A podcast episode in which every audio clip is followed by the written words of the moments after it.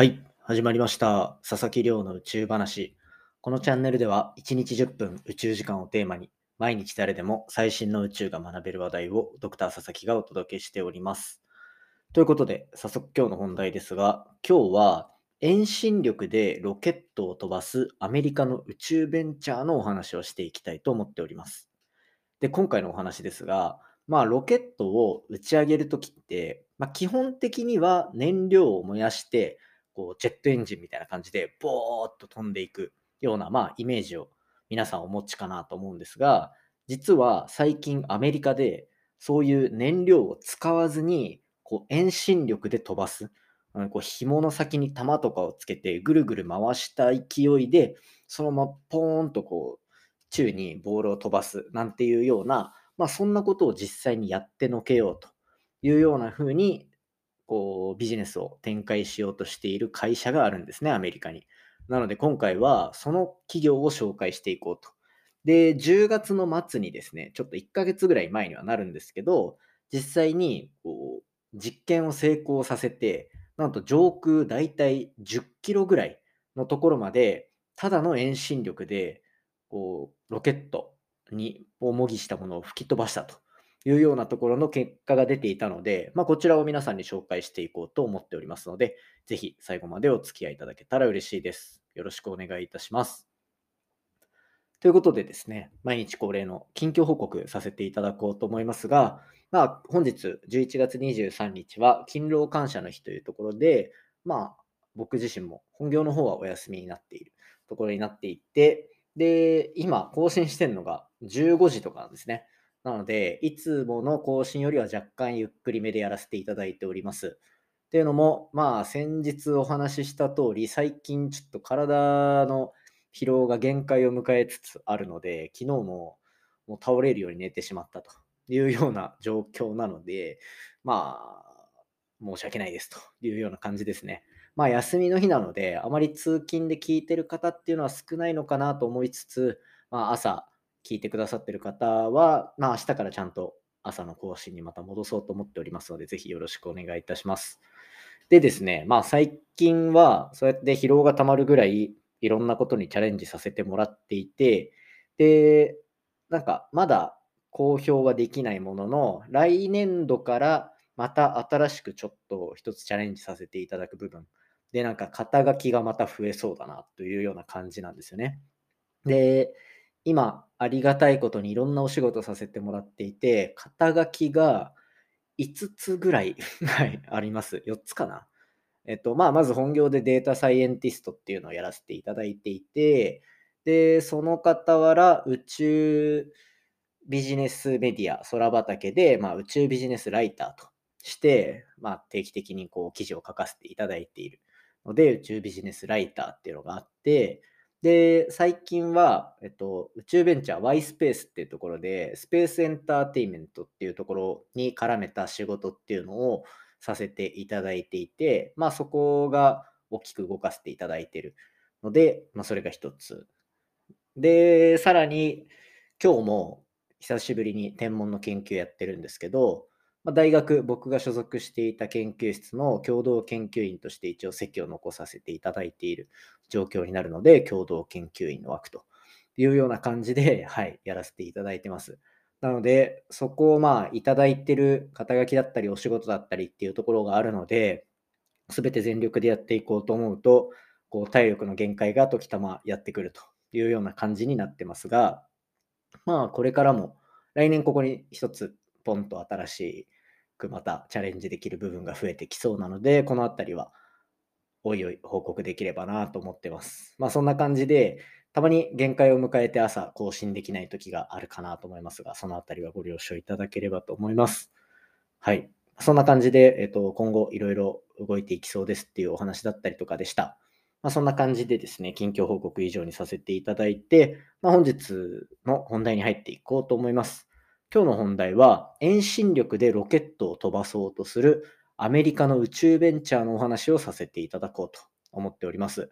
で、今回のお話なんですけど、これ偶然なのか、まあ僕は全然知らなかったので、この企業、あれなんですけど、アメリカのスピン、スピンローンチっていう会社ですね、が、えっと、遠心力で物を飛ばす。だ言ってしまえばなんか物、重り付きのものを紐の先とかにぐるぐるぐるぐる回すと、だんだん引っ張られる力強くなるじゃないですか。早く回せば回すほど。で、その回してる勢いのまま手を離せば、その先端についてる物体っていうのは遠くまで飛んでいくっていうような、そんな遠心力の力を飛ばし、使って物を飛ばそうと。で、これでロケットを飛ばしてやろうっていう研究機関というか宇宙ベンチャーがあるんですね。で、これ、その、この企業知らなかったですっていう話したのは何でかっていうと、ちょっと前、2ヶ月、3ヶ月ぐらい前に、まあ、最近土日でゲスト会やらせてもらってる中で、ベストオブベストっていうチャンネルと一緒に、宇宙航行、宇宙を飛び出すためにはどういうふうになんか推進力を得ればいいかなんていうところで、こう、若干ネタな感じで、室伏さん、あの、砲丸投げ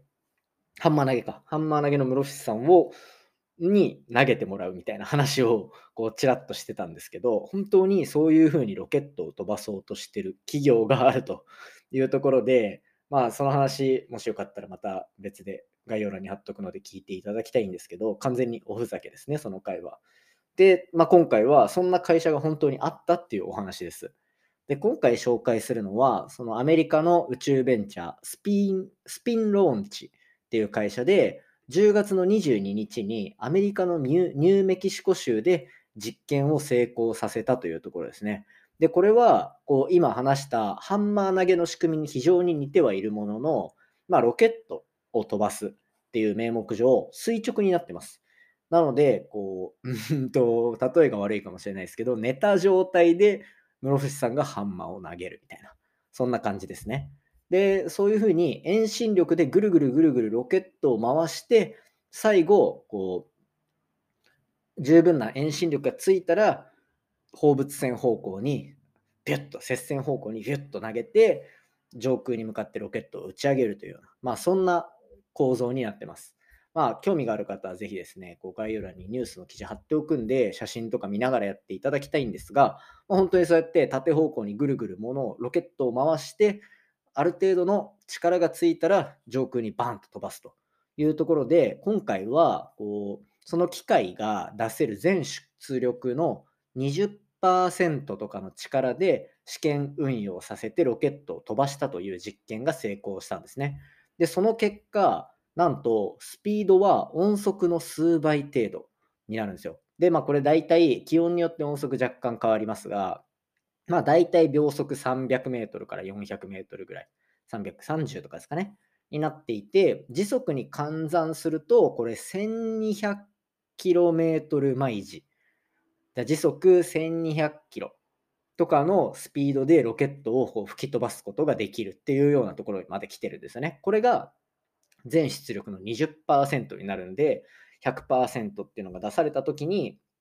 一体まあどれぐらいのスピードになるのか。そして、えっと、先日お話しした宇宙速度、まあ、地球からこう外に出ていくための力、宇宙速度っていうところにどれだけ近づいていくのかっていうところが、今後の注目のポイントになるのかなというふうに思ってます。で、このスピードに達したロケットのサイズっていうのが3メートル程度っていうところなので、まあ比較的大きいというか、今後もちろん大型化していくかもしれませんが、とにかく3メートルほどのロケットのサイズで、まあ、言ってしまえば遠心力でただ物をこう勢いよくファンと飛ばしてるだけなので、あのエンジンが乗ってないんですね。エンジンの推進力なしで、これ、なんと数万フィートの高さまで到達したというふうに記事には記載されてます。で、数万フィートっていうのは、まあ、1万フィートがだいたい3キロぐらいになってるので、数万フィートって言われたら、まあ、上空10キロぐらいまでは物を飛ばすことに成功しているっていうところなんですよね。で、これ、繰り返しになりますが、あくまで全出力の20%っていうところになるので、今後、全出あの出力がマックスになった時にどうなるかっていうところは、引き続き非常に楽しみな部分になっております。で、今回の実験で使っていたその遠心力を生み出す言ってしまえば何て言うんでしょう。あの、ハムスターの滑車みたいな実験器具なんですけど、これ高さ50メートルの円形のものになっているんですね。で、ただこれ最終的には加速器をこの3倍ぐらいの大きさにして、さらに加速の性能、ないしはこう推進力を持っていこうとしてるっていう計画もあるようなので、今後、なんかこう、出力が上がっていくっていう方向と、プラスでこうサイズが大きくなって、本当にロケットをエンジンなしで吹き飛ばすことができるのかっていうところが非常に注目になります。で、これが実現するとなると、人工衛星を打ち上げるだったりっていうところのコストがものすごく削減される。で、これ理由っていうのは、そもそもこうロケット自体の、なんて言うんでしょう、かかるコストっていうところっていうのは、実は燃料の部分だったりとかっていうのが結構な割合を占めたりするんですね。なので、その燃料を一気にゼロにできるっていう部分で、なおかつ、ま、地上で設置されてる部分なので、まあ、そこの燃料の調節とかは今後できるんじゃないかっていうふうに見込まれていて、なんかこう、スペース X がロケットの打ち上げコスト、世界基準でガッと下げましたなんていうお話が耳に新しいかもしれませんが、実は今後、10年後ぐらいには、ここが一気に変わるような、また新しい技術がいろいろ出てくる可能性があるというところで、皆さんにはこのタイミングで覚えておいていただきたいなと思っておりました。ということで、今回のお話は、遠心力を使ってロケットを飛ばすアメリカの宇宙ベンチャー、スピンローンチのお話をさせていただきました。今回の話も面白いなと思ったら、お手元のポッドキャストアプリでフォロー、サブスクライブよろしくお願いいたします。番組の感想や宇宙に関する質問については、Twitter で募集しております。ハッシュタグ宇宙話、宇宙が漢字で話がひらがなになっておりますので、じゃんじゃんつぶやいていただけたら嬉しいです。それではまた明日お会いしましょう。さようなら。